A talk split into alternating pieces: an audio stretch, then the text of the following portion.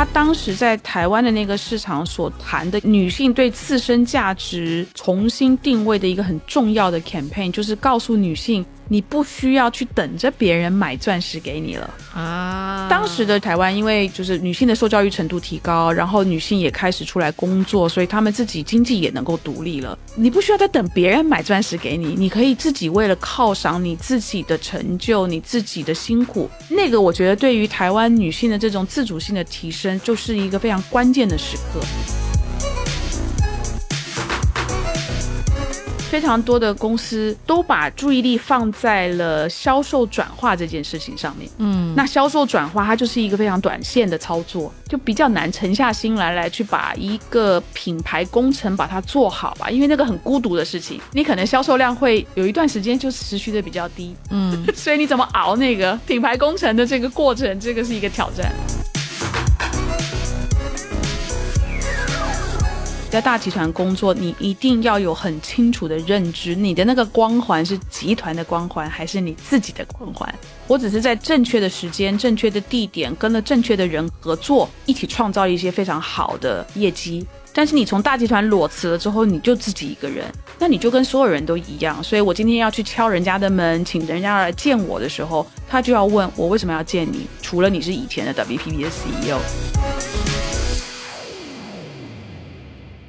亲爱的听众朋友，大家好，欢迎收听本期的创业内幕，我是主持人 Lily。本期呢是我们创业内幕本季的最后一集啊。按照我们往年的惯例，就是我们最后一集一定会邀请到一位非常重磅的嘉宾和大家耳熟能详的播主，然后我们会聊一期大家可能很感兴趣的内容。我们都知道，就是过去的二零二三年，其实国际局势包括说经济情况都不太好啊。那么这一期呢，我们就是整个对一年的小小回顾哈，同时呢，也希望我们能够就来年做一些展望。好，我们请到的嘉宾就是大家非常非常熟悉的啊，播客界的顶流备忘录的主播 Bessy 李倩玲。Hello，大家好，我是 Bessy 李倩玲。Hello，丽丽你好，我绝对不是，我们绝对不是顶流，我们顶多是腰部而已吧，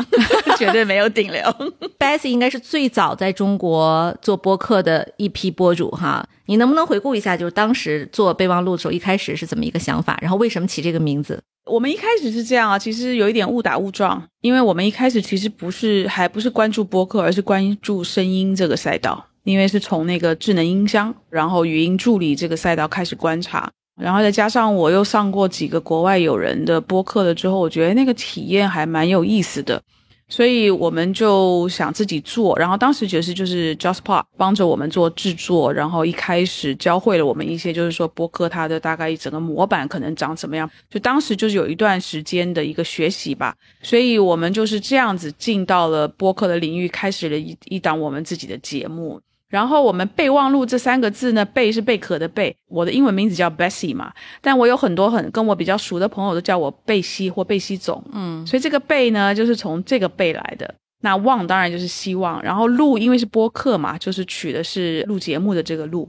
就也跟这个我们一般的那个 memo 的备忘录的谐音做一个巧妙的这个 match，所以备忘录的 的背景是这样来的，对。刚才 Bessy 你聊完，我有几个感受哈。第一是跟广告背景出身的人聊天是多么愉快的一件事儿，每一个问题都拆解的 非常非常的仔细，从品牌角度，对吧？没有，这就是 Lily 在告诉我，我太啰嗦了，要精简一点。没有，没有，没有，真的很好，真的很好啊。没有，就所以。就是我们确实是在研究播客上也是比较早的一批了。当时我们其实是因为在美国做了第一档播客，嗯，因为你也知道 VC 呢，基本上在美国播客是一个标配。嗯，我们先试了英文的，然后英文之后，我当时找到了一些手感，所以我们就开始做中文。但是其实当时应该咨询一下 Bessy，起一个更好的名字哈。这个创业内幕挺好的啊，一目了然。这也是陈伟良帮我起的啊，然后他觉得可能会让人打开想看的欲望。但其实这么多年来呢，我们一直在录播客的时候，也是希望能够跟嘉宾聊出更多他们在别的场合可能没有聊过的一些真正的内幕了啊。嗯，对，其实那今天我们既然聊内幕，那我就聊的深一点。就是很多人都知道 Bessy，她其实是资深广告人，她现在呢在中量联行负责中国的 CEO 的工作。然后也知道她以前做过投资，那么我们就往前挖一挖非常古早的他早期的一些历史哈。然后希望 Bessy 能够坦诚的跟我们讲讲，就是我自己比较感兴趣的，就是九零年代其实您在台湾广告业入行，然后呢，对于您的第一个项目，您是不是还有印象？然后另外呢，就是我也想很想知道，就是您刚进入 JWT 的时候，那个时候的广告行业是什么样？九十年代的广告行业和今天有什么样的变化？我九零年代从美国念完学士、硕士结束了之后回到台湾嘛，然后我其实当时就是一心一意的想要进广告界，因为我在国外念的是大众传播，然后硕士是传播学，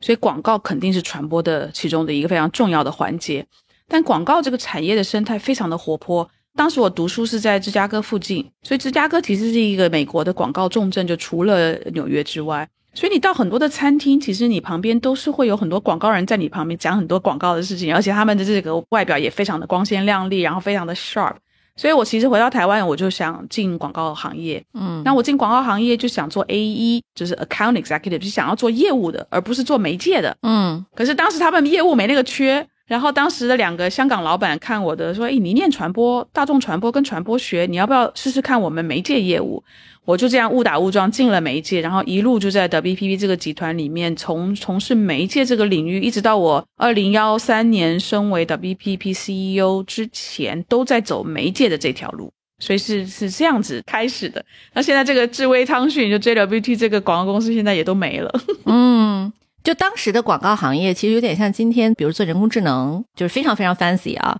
看那个 Friends 的时候，其中有一个场景我印象很深，就是他们一堆广告人坐在那儿抽烟，就是那个是启蒙了我后来去从事做公关的一个非常启蒙的画面。对我觉得就是很漂亮的，穿的很光鲜，然后很 fancy，脑子非常快，非常聪明。你跟最聪明的人一起去 create 一个非常聪明的稿子出来，然后大家看那个点击量数着的时候，那真的是感觉非常的好。当然现在其实人工智能已经能够。替代人做很多非常优秀的稿子了。您身边的广告人他们怎么看今天就是 AI 对于创意产业的这种冲击？其实我觉得我所看到的 AI 还暂时不太能够替代人，但是它肯定是能够帮着广告人去提高他做事情的效益，解放他一些以前在做重复工作或是一些比较低效的工作的时间，把这个时间释放出来去做一些。可能能够让他所接触到的面更广，然后看得更远更深的，比如说在动脑子的事情，而不是只是在动手的事情。所以，我我其实自己觉得 AI 的到来，尤其 AIGC 的到来，其实对于像我之前在广告界二十七年的这样的一个人来看，我觉得哇，这真的是太好的消息。以前我觉得谈很多的转型啊等等的，我觉得个条件都不是一个最重要的条件，但是我看到的 AIGC，我觉得那个条件终于到了。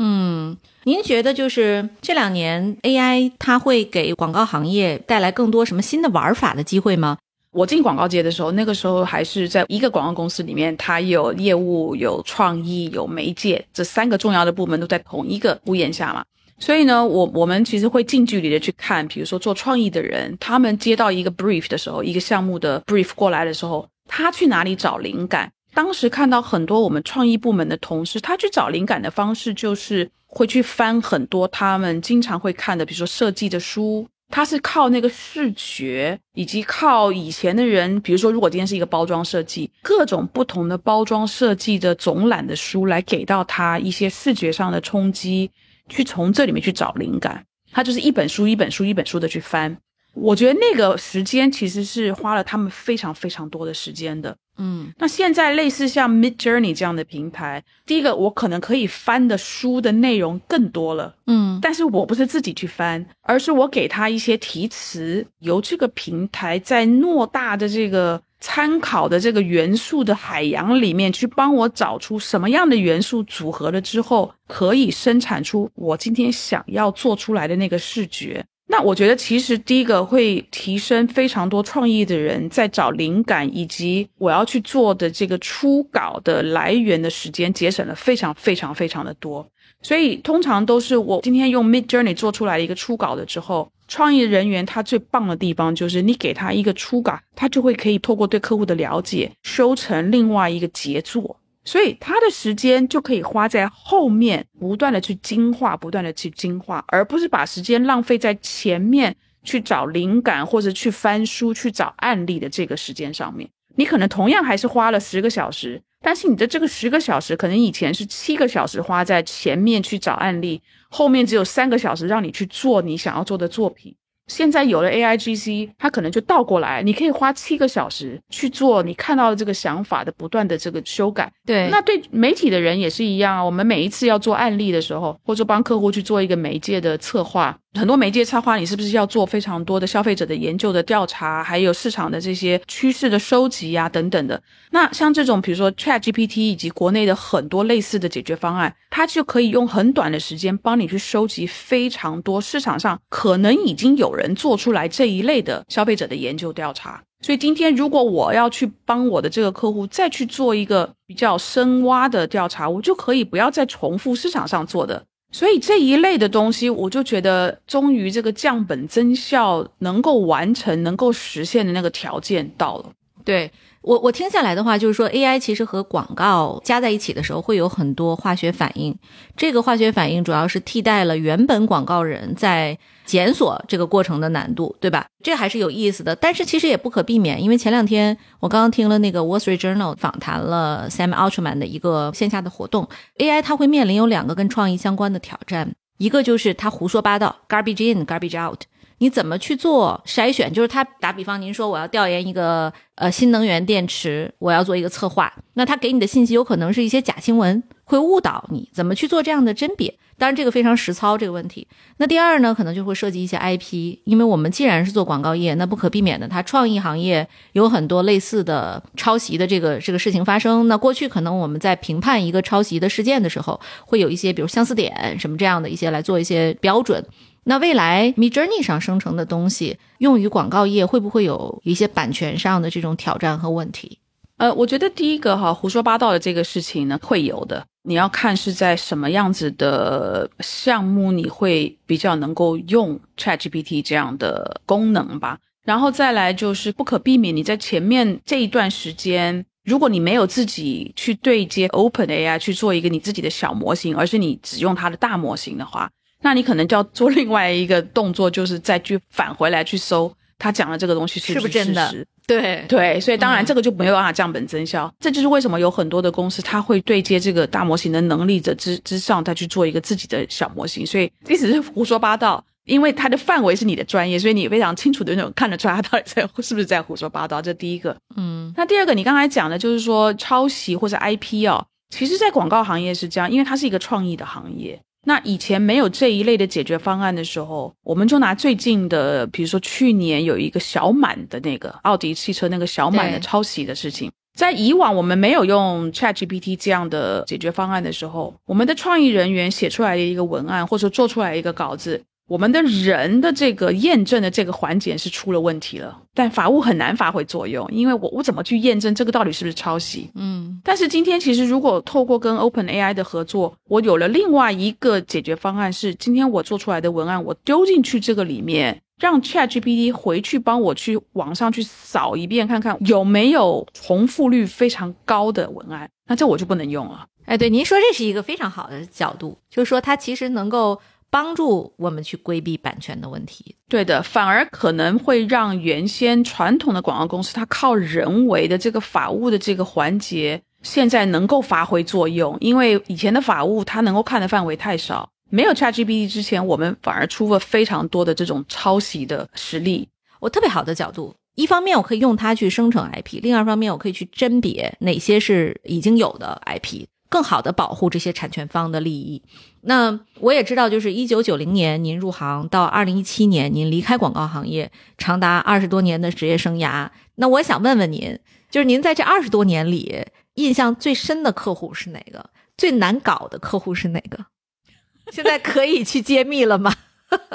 对我印象最深的其实是戴比尔斯的钻石，那个是我在台湾的时候接触到的一个国际的客户。九三九四年左右吧，嗯，为什么我印象这么深刻呢？因为它第一个是钻石的广告，在那个时候，钻石恒久远，一颗永流传嘛，啊，这个是经典的。但是我觉得他当时在台湾的那个市场所谈的女性对自身价值重新定位的一个很重要的 campaign，就是告诉女性，你不需要去等着别人买钻石给你了。啊，当时的台湾，因为就是女性的受教育程度提高，然后女性也开始出来工作，所以她们自己经济也能够独立了。而且在尤其在广告界，有很多的女性其实都做到主管，你不需要再等别人买钻石给你，你可以自己为了犒赏你自己的成就、你自己的辛苦，买钻石来犒赏你自己。那个是我我就记到现在，因为那个我觉得对于台湾女性的这种自主性的提升，就是一个非常关键的时刻。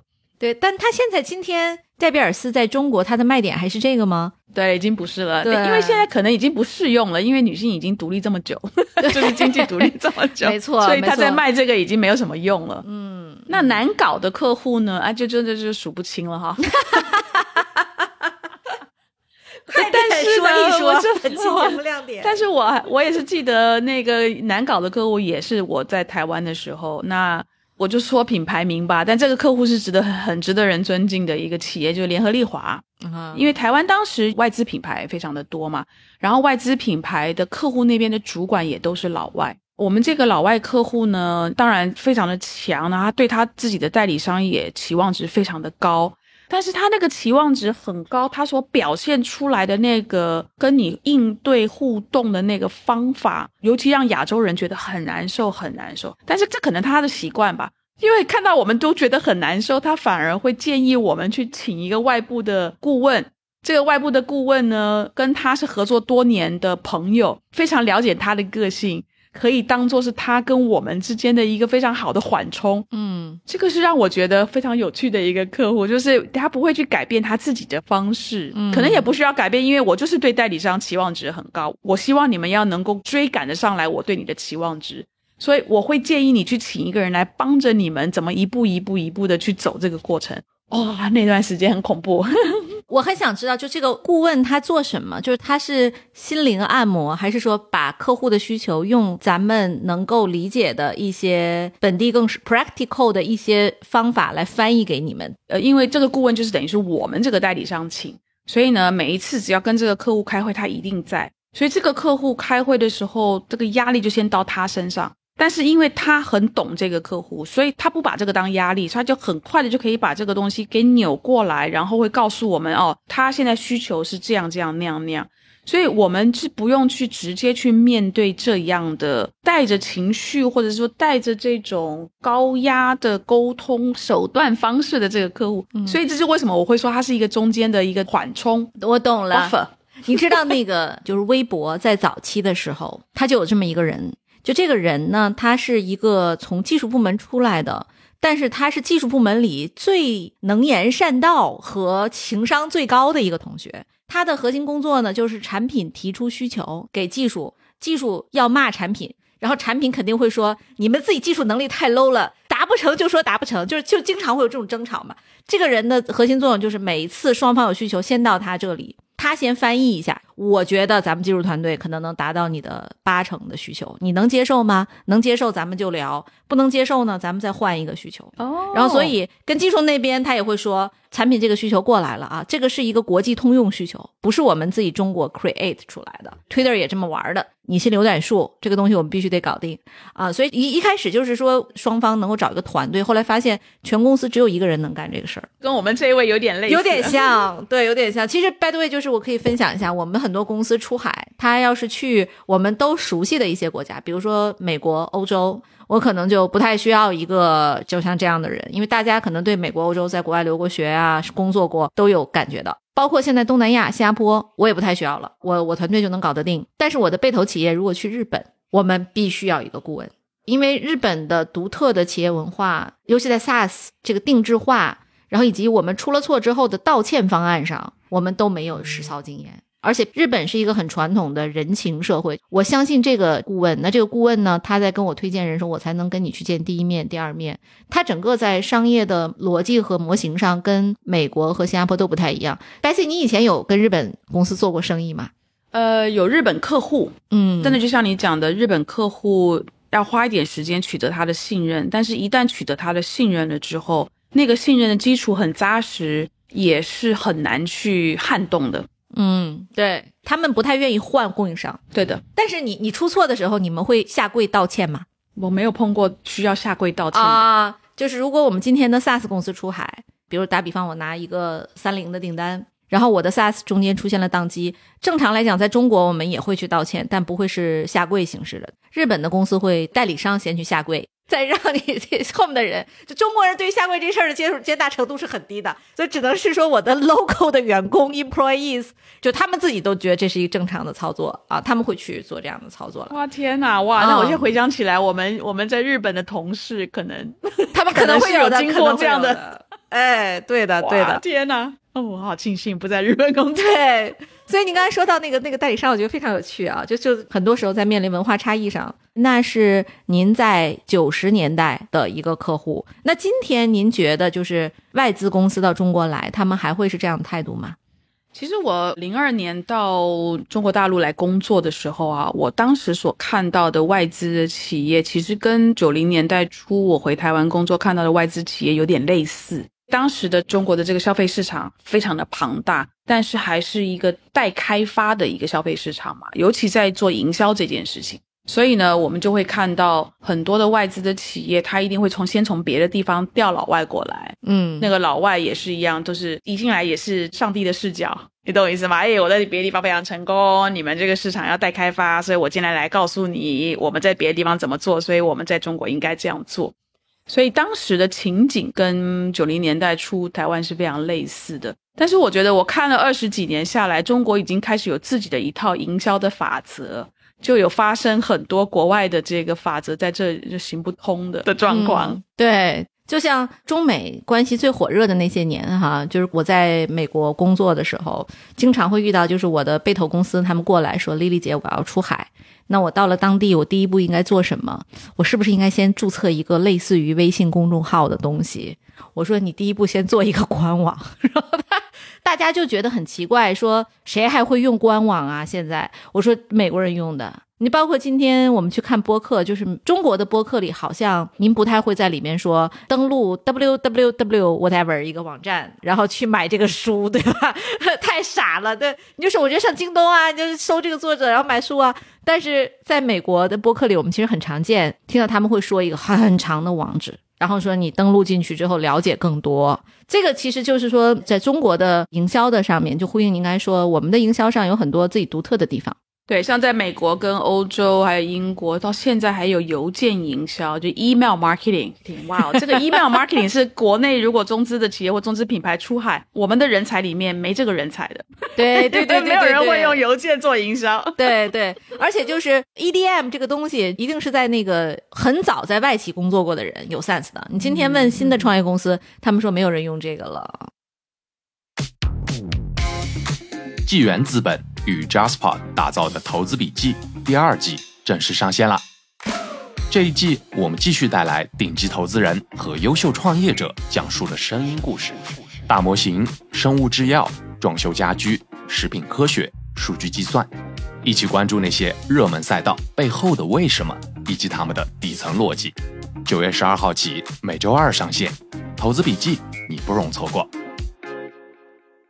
这十几年，就从广告商的变化上来讲，过去是媒介代理，就像您第一份工作做广告相关，然后到 WPP 实现了就有连续的并购哈，再到今天呢，大大小小的公司都还在乱战中。您觉得未来的十年，整个广告行业它会是一个像咱们当年一样，是一个巨头主导的时代，还是一个小代理商还要继续混战的时代？什么样的一个局面？很有可能是后者。中国的过去，尤其这个十到十五年里面呢，所有的平台也好，跟消费者接触的方式，就是营销的方式也好，它的碎片化的这种发展非常的巨大。嗯，我们就拿平台来讲哈，你今天在抖音、跟在小红书、跟在微信公众号、跟在微博，光是这四个平台，你要做的这个内容的取向就非常不一样。嗯，但是如果我们在海外去看，虽然他们的平台也很多，但是它的聚集就是头部的那个效应比国内明显非常多。所以他们基本上就是做谷歌的搜索，再加上 YouTube 上面的视频，顶多有脸书上面，然后 Twitter 上面，Twitter 到现在还还活着。这种平台在这种发展，在国内是不可想象，大家还活着。所以国内因为它的这个碎片化裂变吧，速度非常的快，导致于出现了非常非常多的细分化的专业领域。那这个细分化的专业领域，客户那边也在细分。光是一个电商，国内的电商的方式就有好多种。再加上如果现在 A I G C 出来，国内有非常多的解决方案，大家都可以降本增效。那我告诉你，它那个裂变的速度还要比现在更再快。嗯，那我们也知道，在国内的没有一个平台是能够永远独大的。就这么多年来看到的平台也在此消彼长。所以谁知道未来的这个十年、二十年还有什么新的平台要出现？而且现在有非常多的新的平台的模式，可能都是先从中国先创造出来的。所以像抖音这样的短视频、拼多多这样的形式也是从这边出来的。吸引也是中国的企业，所以它很有可能它的裂变的速度，第一个比现在还要再快，然后它裂变的种类可能还要再多。这个对于中国的这个人才来讲，其实也是一个挑战。就是中国的代第一个代理商哦，很少有代理商他能够不断的跟得上这个速度。嗯，这也就是为什么有越来越多的这种细分领域的代理商的出现。那你说啊，那我们大集团我们可以去透过并购的手段去整合嘛？但是你要知道啊，代理商他这个并购的过程很长嘛。等到你整合了，市场又变了，那你原来买进来的那个能力的代理商可能已经不再适用了。所以我买了一堆代理商，结果我 earn out 结束可能是三年五年之后，它也没市场了，我还要再继续去并购，那你还不如不要并购。嗯，但是你怎么样，类似像呃呃腾讯的微信啊，或者是抖音啊，你反而是组成一个生态圈，但是大家用什么方法在这个生态圈里面，大家比较紧密的合作？所以，我可以不断的这个生态圈，它会有自然的淘汰、替换的方式，而且这个生态圈里面的人，他可以有的新的平平台出现了，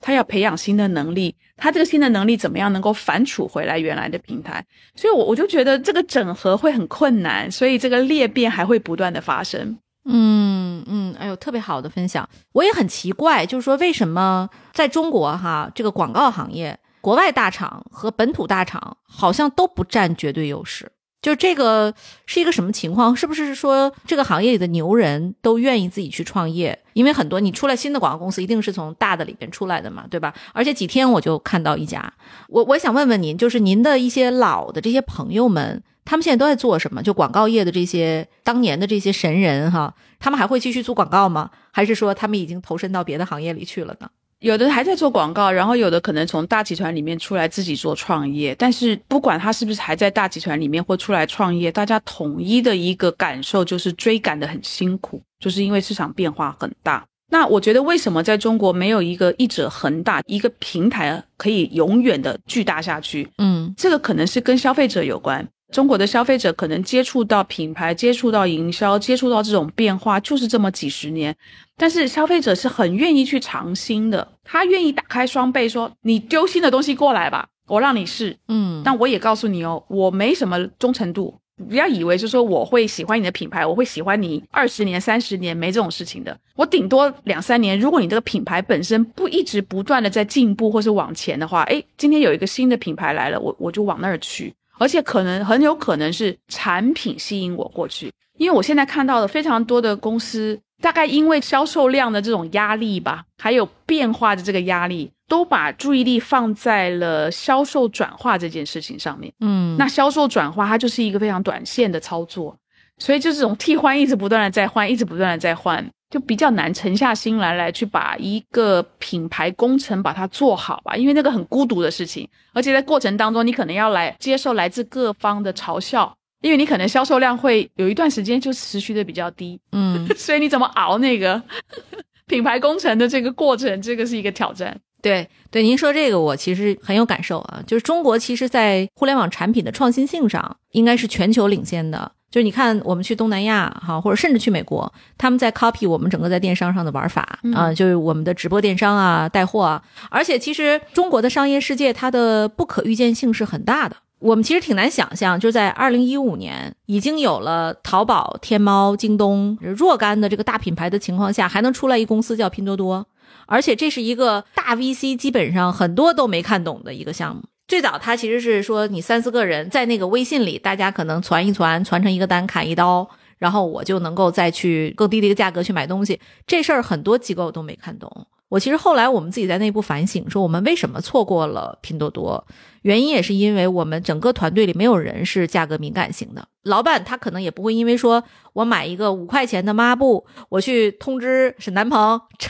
张磊，咱仨砍一刀，对吧？这事听着就非常的不可理解。但是确实就在这种情况下，就新的模式、更低的价格打出了一个商业帝国。我前两天看王兴的一个传记，他有句话说的非常好。王兴就说，商战其实是非常朴素的，就是没有什么更深的道理，就是质量好打质量坏，价格低打价格高，服务好打服务坏，其实没有什么更多的什么秘诀了啊。我觉得说的其实挺好的。但是我看拼多多的这个兴起啊，还有很多新的平台在大家出其不意的速度之下的兴起，其实让我又一直不断的回去去回想那个《创新者的窘境》这本书。这个虽然是在九零年底写写的一本书，但是它的这个里面的讲的原理到现在还一直非常的非常的相关度很高。它的意思就是说，西南角永远是新的东西一直在不断的发生，东北角永远都是一些已经做的很大很成功，然后大家很大很成功都挤成一堆嘛，所以永远都是会看另外一个更大的平台，我跟他怎么 PK。但所有的人都忽略了一群新的东西在在做。嗯，而且就像是拼多多刚开始起来的时候，我还记得当时的绝大部分的品牌是嗤之以鼻的。对，他就觉得啊，那这就是老年人家，然后呢，低线城市的就是收入比较低的的人群，所以哇，我的品牌太高端，我啊不匹配，不匹配，所以品牌很少去关注拼多多。但是它的那个群众基础很快的抓起来的时候，它其实让很多的品牌吓一跳，说什么时候已经变这么大了？然后也让很多的大平台说，你什么时候已经开始蚕食我的市场份额了？但等到那个发那个惊醒过来的时候，已经来不及了。那对，你知道前两天我跟一个这个中金的哈一个 MD 开会，就是然后我们两个人吃饭的时候谈了一些资本市场的事儿。我说你觉得这个疫情之后哈资本市场的这个收紧，明年还会有 IPO 的机会吗？他想了几秒钟，然后说：“这样，丽丽，我跟你实话实说啊，我跟我太太最近已经在拼多多上买东西了。然后，然后我说啊，我懂了，懂了，懂了。听到这句话我就知道了。我说啊，经济情况有这么不好了吗？然后我听完之后就觉得就是很感慨。拼多多截止目前也依然有一个非常清晰的标签，就是它低价。”但这个低价呢，也对他带来了一些挑战。就他必然未来这个标签的这个这个有可能是成也他败也他。我们在历史会会给我们这个答案。但我其实至少今天我能看到这个平台它的魅力，就特别在经济情况不好的时候。他现在美美国也很香啊！哦，做的太好了呀！他刚刚那个把我没记错的话，应该是黑石吧，他的 MD 还是 CEO，然后现在加入 Temu。然后，而且就是，我觉得今去年他赞助超级碗真的太酷了啊！那个广告让我很难理解，就是什么 shop like a billionaire，对吧？十块钱，九块九，对，怎么就像 billionaire，非常的言不达意，但是其实很有记忆点。我觉得他呃，肯定有有当地的一些 agency 或是有人指点了。那因为第一个说老实话，美国的几个就是一下子能够有很高的曝光率的话，其实它的标的很清楚，而且这么多年没改过，所以超今晚就是一个大家一定看的。必看的节目，就有一点像当年我们的我们的春晚。对对对，我不能讲当年，对不起，春晚现在还是很大哈。对不起对不起，所以我觉得他去在超今晚上面去做曝光，这个一炮而红啊！而且最有意思的是什么？你今年在超今晚上面打响你的名号了，明年的超今晚他们就会有期待。哎，这个品牌会不会再回来？你要知道，就是消费者他会期待你回来的时候，他那个期望值就是你的资产哎。嗯，你的广告只要做得好，那个资产是能够再放大的，因为他觉得哇，你又回来了，而且你广告做得更好了。这种无形的资产，很多品牌不一定明白，他只看到说哇，要花我多少这么多钱。对，就像当年新闻联播前面那几秒钟倒计时也是一样的呀。是的，用户会很期待它出现这样的一个广告。对的，嗯，有意思。对我们其实这个刚才聊了很多关于行业的事，我也很想问问您本人啊。应该说啊，Bessie，你的职业路径应该是很多职场人的梦之路。您您觉得当年自己能够快速的晋升，并且取得如此高的职业成就，有什么可以跟我们去分享的吗？嗯，我觉得是这样啊，因为大家的时空背景已经完全不一样啊，所以呢，呃，我觉得我当时能够给到我一些发展的机会，现在年轻人不一定有。但是我我的体认是这样，我当时之所以可以很快被老板看见，是因为我九零年代回到台湾工作的时候，就是有很多的外资进来，所以他对于代理商从业人员的英文的要求度很高。那当时像智威汤逊这种外商的代理商呢，有不少英文能力很强，但都集中在业务部门。媒介部门除了我老板香港人之外，没有一个人可以说英文。所以我从国外刚刚回来，啥都不懂的一个毛头小丫头，我进到那个里面，但是因为我有这个条件，所以我就揠苗助长的恶补了三个月，就把我丢到比如说花旗银行的 C 台湾那边的 CEO，然后联合利华的 CEO 就。它是一个揠苗助长的过程，但是我之所以能够有这个揠苗助长的机会，就是因为我身上的那个条件。嗯，现在当然所有的人都会说英文，那个条件已经不是条件了。但是我如果回想我当时的那样的一个发展的机会，可能我给现在年轻人的建议就是说，你现在进的职场，你的那个特别条件是什么？所以你能够有的那个特殊条件是什么，才能够可能让你可能被看到。所以，我我觉得我当年是够幸运。比如说，我在我九零年进去，然后到了九七年，这个集团本身有了一个很大的变化，他把智慧汤逊跟奥美两大代理商的媒介部门剥离，然后成立了传力，我们就到了传力。那那就是一个完全不一样的玩法。九七年做了这件事情的五年之后，零二年我又有机会能够到上海来工作。所以，它这个集团它的组合、它的玩法以及它的覆盖面够广的时候。我就有很多不断的新的挑战的机会，我可以接触得到，所以我可以在这一个集团一下就待了二十七年。你说这个过程当中有没有人来挖我？肯定有，但是你就要自己衡量。就是第一个，我去到那个集团，别人一定是要我过去帮他解决问题的。我已经到了能够解决问题的阶段了吗？如果没有的话，我觉得不要去误导别人，不要去陷害别人。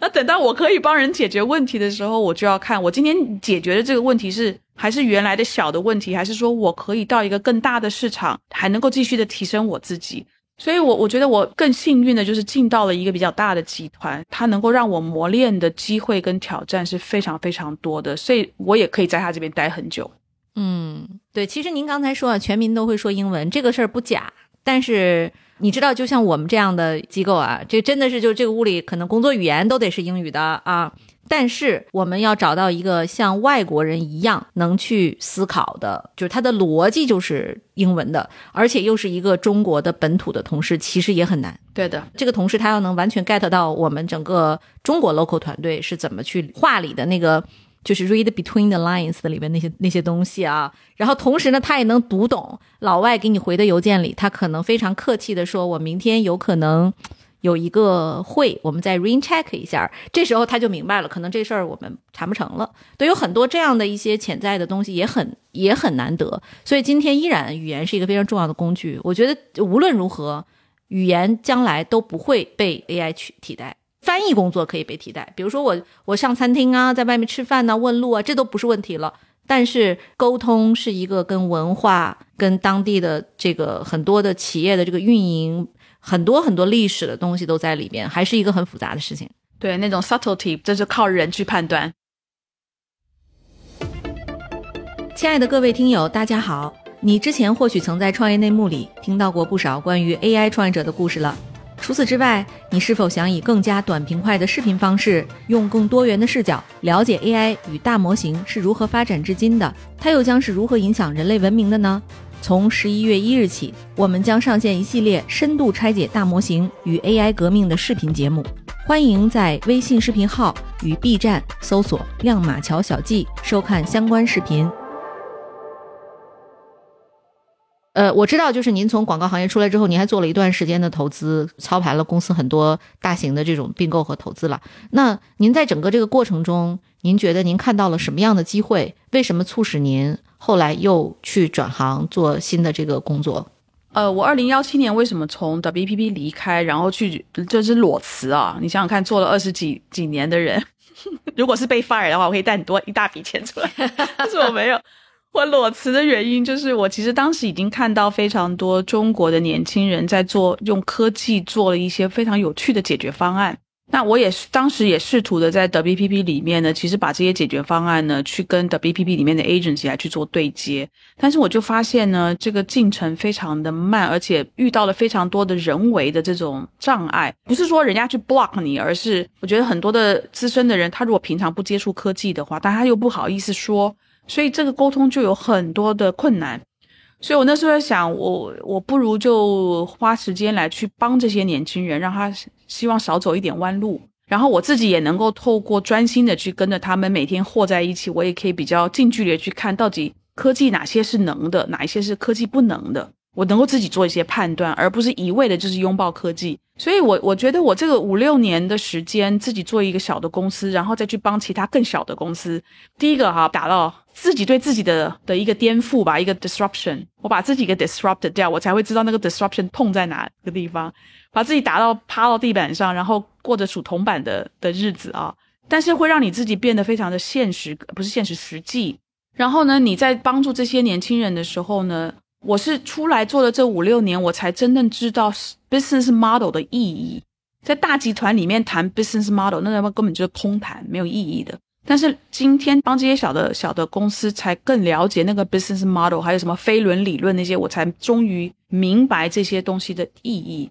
所以当中粮联行邀请我加入他们的时候，我想也是因为我这五六年跟技术靠得比较近。所以他们希望找一个是在中国 base 的 CEO，能够把他们房地产科技的这个企图心能够把它落下来。因为你知道，有很多时候，我相信你们做非常多的投资，你都知道，科技的企图心在 PPT 上面是没有用的。嗯，但是你落的过程当中，它有很多种落的。小步快跑、快速迭代，或者是你一下就搞得很大，所有部门的人都这种方式，到底哪一个方式是比较容易成功的？他们可能需要一个比较有概念的 CEO 进来帮着他们走这条路吧。所以我觉得，如果我没有那五六五六年的这样的一个经历，我就不具备这个条件。我不具备这个条件，根本也不太可能去跨度这么大的，跑到了一个跟营销领域完全没有关系的一个行业。然后我进到这个行业的时候，发现因为地产占国家的 GDP 的比重非常的大，所以它会得到非常多，它跟政策之间的紧密度是很大的，你会得到非常多政府的关注。嗯，所以我就觉得，诶，其实我来到这边又接触到了一些不一样的人脉，接触到了一些不一样的领域，我自己在做我自己的破圈的这件事情，我就觉得很庆幸，我在这个年纪还可以有这个机会 能够破圈。我觉得哇，真的是老天爷在照顾我。对，我觉得 Bessie 讲的时候，我我能看得到，就是你这中间哈，把可能不为人所道的一部分的辛酸，你其实用一个非常乐观的态度把它输出了。但实际上，当时转型的阵痛应该也还是挺痛的，是吗？非常，因为像比如说你从大集团出来，我就深刻的体认到你在大集团工作，你一定要有很清楚的认知，你的那个光环是集团的光环还是你自己的光环。你一旦离开大集团，社会的现实面你就看得非常的清楚了。所以这个时候你就要知道，其实我原先在 WPP 有一大部分都是因为都是因为集团的光环，我只是在正确的时间、正确的地点跟了正确的人合作。我们可以一起创造一些非常好的业绩，做了一些非常有意思的事情。但是你从大集团裸辞了之后，你就自己一个人，你也没有大集团的资源，你也没有大集团的光环，那你就跟所有人都一样。所以我今天要去敲人家的门，请人家来见我的时候，他就要问我为什么要见你？除了你是以前的 WPP 的 CEO，所以我觉得那一那一段历程还好，就是说我之前在 WPP 的时候没有什么太严重的大头症。意思就是说，比如说我的办公室也就是一张桌子而已，我也我也没什么偌大的办公室啊什么的，所以我的那种就是物质方面的落差没有那么大，但是那个心理的那个层面的那个落差是很大的，所以这一点是我我我反正我有很多的朋友都在做高管嘛，然后大家也会跟我说啊我要创业，我说我劝你不要，嗯，你没想清楚之前，不要因为创业的这种好像外表上面感觉是很前沿啊什么，不要被这个骗。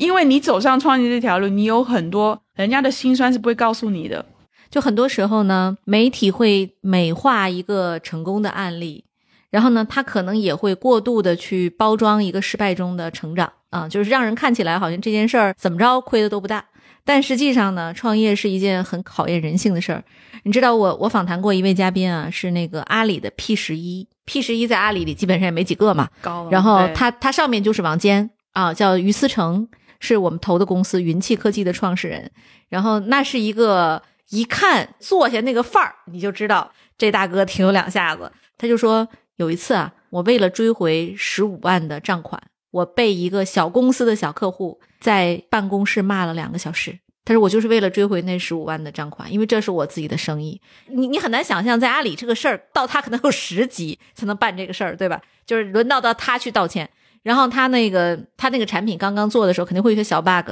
客户不满意了，就真的指着他鼻子在骂。然后他说我就认真在听。我说那你当时会不会就觉得这件事情挑战非常大，你做不了？然后他说我我觉得不会。创业，你就是一个让你重新归零的过程啊！这确实是一个对人要求非常高的一个事情哈。对。然后我我看过您的很多采访，就是在访谈中您提到，就是 WPP 的创始人苏明天，就 Martin，他是您非常好的导师和启发，给了您这个整个入行的一些最早的一些很大的支持。我想问问您，就是 Martin 现在在做什么？就是您觉得像这一代广告人，他们未来会走向哪里？我是幺七年离开的 BPP 嘛，他幺八年的 exactly 一年之后，他也离开的 BPP，当然是一个不愉快的分手哈。但是他离开的 BPP 痛定思痛、卧薪尝胆的六个礼拜之后，他就决定再干一次。他那个时候人已经是七十出头了，嗯，他又成立了，又就是也是一样，买了一个壳的公司叫 S Four Capital，也是英国上市的一个壳。他就用同样的方式，用了一个壳，重新再来一个新的营销帝国的搭建。但这一次呢，他就非常的专注，只做跟数字营销有关的公司的收购。以前的 WPP 收购是这样，收购了公司进来，你可能就创始人你有一个 earn out，earn out 结束了之后，创始人拿了钱，他可能就走人了，他也不会愿意留下来。他这次呢，我觉得 S4 Capital 在做一个。我觉得让人家很激动人心的一个新的营销模式的这件事情，所以他并购公司了之后，他会告诉这些创始人，我会有一半的钱，一部分是现金给你，另外一部分我给你的是 S Four 母集团的股份。我们就变生命共同体了，我们命运绑在一起。因为最终我相信他没有跟我讲，但是我相信他的 S Four Capital 到最后很可能是要到美国上市的。嗯，等到大家一起上市的时候，抱团嘛，大家一起都有非常丰收的这个中长程的这个收获。所以他这一次，我觉得他是有汲取了他当年在 WPP 后期在战略的这种收并购的时候的一些 bug 吧，我觉得他做了修正。那当然，呃，我我那时候我记得我我后来我我有跟他讲，我说。我说很好，你有同样的路径，但是我要提醒你一件事情哈，你创 WPP 的时候四十出头，你现在是七十四岁，时间是你最大的敌人，所以你要怎么样用最短的时间之内，能够再创造一个 WPP 的这个这个神话哈，这个是身体要很健康。他上上个礼拜天嘛，他刚好人在上海，因为他他是那个上海市长国际什么领袖，就是 International Business Leader Advisory Council 的成员，所以他就一个礼拜天的晚上呢，在外滩就找了几个他以前的好朋友，包括我在内，我们大家就吃了个晚饭。你知道吗？我们这位老老爷子，我是他的家奴哈，就是他一召唤我就要我就会过来见的一个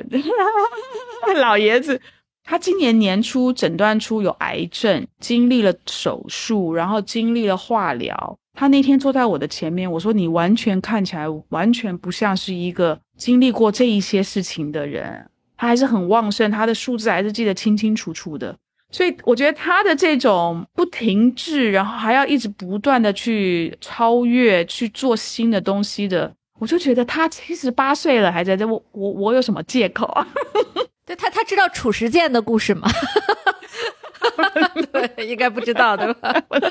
对，也可以跟他讲讲，比他小一点开始创业的，对吧？什么任正非，有可能的，有希望啊，有希望，就保护好身体，对吧？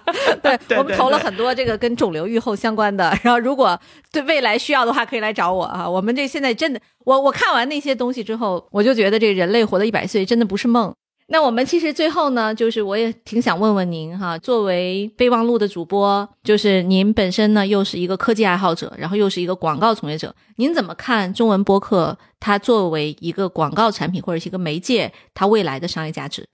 我之所以做备忘录越做越有兴趣，是我觉得它跟很多我以前所接触到的载体太不一样，它是一个慢活的载体。听友们也是也是在一个慢活的这个赛道，就他听你内容的时候，我终于找到一个媒介，是我可以好好的把一件事情讲好、讲清楚，而不是十六秒、一分钟、两分钟要去就是快速速食的这个内容的消化。所以，我我觉得这个慢慢活的媒体出现，我觉得是我非常的惊喜的。但是你说，呃，播客商业化，它要能活下去。呃，如果光是靠内容本身要活下去，我觉得现在还太难。所有要做播客的朋友，千万不要把你的全职工作辞掉来专心做播客哈，是光靠内容是养不活的。这就是为什么有非常多的做播客的主理人要靠很多其他的方式攒钱。说真的，来去养活这个内容。我我我这两天在那个，因为我们最近出了一个付费的节目，然后我就从这个付费的节目去看每个平台要给我抽多少的过路费，支付的这个手续费。真的是最好的是说，你用安卓的手机在小宇宙上面去买付费的内容，那这样对播客的主理人他拿到的金额是稍微比较多一点的。这么 detail 吗？那就苹果收的会更高。苹果不管你是不是他的什么 app，你只要在他的那个平台上用它，他要抽你百分之三十的过路费。然后播客的泛播客的平台，每个平台也要扒一层皮，只是有一些比较有良心，只扒百分之十，有一些收百分之三十。所以如果你在那个百分之三十的平台上面再用苹果付费，你中间百分之六十就没有了。然后你如果用的又是比如说什么其他，就肯定很有可能百分之七十就没了。所以到你手上只有百分之三十的钱哦。所以我觉得这个内容 内容创作者经济可能还离我们有一点远。对，这我没有研究过这个数据啊。它在美国是一个什么比例？我相信苹果在美国收的过路费也是一样的。但至于就是说 Spotify，我就不晓得了。那其他平台我不知道。但是呢，我觉得第一个，当然因为播客在美国的发展的历史比较悠久，然后呢，你就会发现愿意为内容付费的意愿比较高。它有很多产业的一些状况不一样，就像比如说 SaaS。在美国，SaaS 靠 B to B 的收费的 SaaS，你做得好了，你存活的几率很高。但中国的 SaaS 要靠 卖 SaaS 来赚钱，很辛苦，很辛苦。这没办法，这国情不一样。所以在在国外，他可以就我只专心把我内容做好，然后有听友他愿意用用付费的方式帮着你一起让你走下去。但在国内，可能真的信免费信息太容易取得。所以我觉得没办法，这个国内的风气还没有还没有完全起来。但是我觉得这也让国内的播客的主理人比国外的播客主理人灵活，找钱的方式灵活了。他可以办线下活动，最简单就进办线下活动，然后做周边的产品，然后甚至有播客是带团到日本、带团到冰岛、带团到火人节什么的。所以主理人他就会想尽各种的方法产生收入，来帮着他的播客继续走下去。所以，我只求我们的听友，就是你喜爱的播客，如果你要让他长长久久的走下去的话，多支持他，就是这一种能够帮助他产生收入的。那有的有的人是导流到他自己的社群里面去运营嘛，所以我觉得反而我们这边的播客变现的渠道跟模式比较多元。嗯，对，但是就说回来，其实这也是我们整个在内容生态上，中国看起来很丰富，但深度内容不多的一个核心原因。你看我们的付费墙，其实能在付费墙里买东西的这个文章，就好像能让大家心甘情愿付费的只有财新啊，剩下的呢只能是单篇文章，有可能说花个三块钱五块钱去读一下。但是你看，在美国，基本上像主流的财经媒体，《华尔街日报》呀、FT 啊、Bloomberg，你都是要交钱的。我每年在订阅账户上得有一万左右吧。不这不便宜的，我也差不多。经济学人啊，然后这金融时报啊，财就是国内财新啊，这些都是对。然后呢，你也没有任何的什么其他的讨价还价的空间，因为你每天都要读。所以这个也是，就是说这个媒体它能越做越好的原因。所以我也希望说，中国的各大的平台呼吁一下哈，让二零二四年了，请大家一定要对内容生态创作者好一些。然后，呃，只要能收广告的那些平台，你拿一点广告费出来跟这些内容创作者分享，我就已经。阿弥陀佛了，哎，对呀，不要逼着大家老是去非洲旅行来赚钱，对吧？陈远良前一段时间都在非洲，他就跟我讲，他说为爱发电很不容易啊。Anyway，这里边我们也展望一下，就是明年希望咱们播客生态能有一个更好的未来哈。然后也欢迎大家继续关注创业内幕，然后欢迎大家继续关注备忘录，期待 Bessy 明年能做出更好的作品。谢谢李丽，谢谢大家收听。好，那本期节目到此结束了，拜拜，拜拜。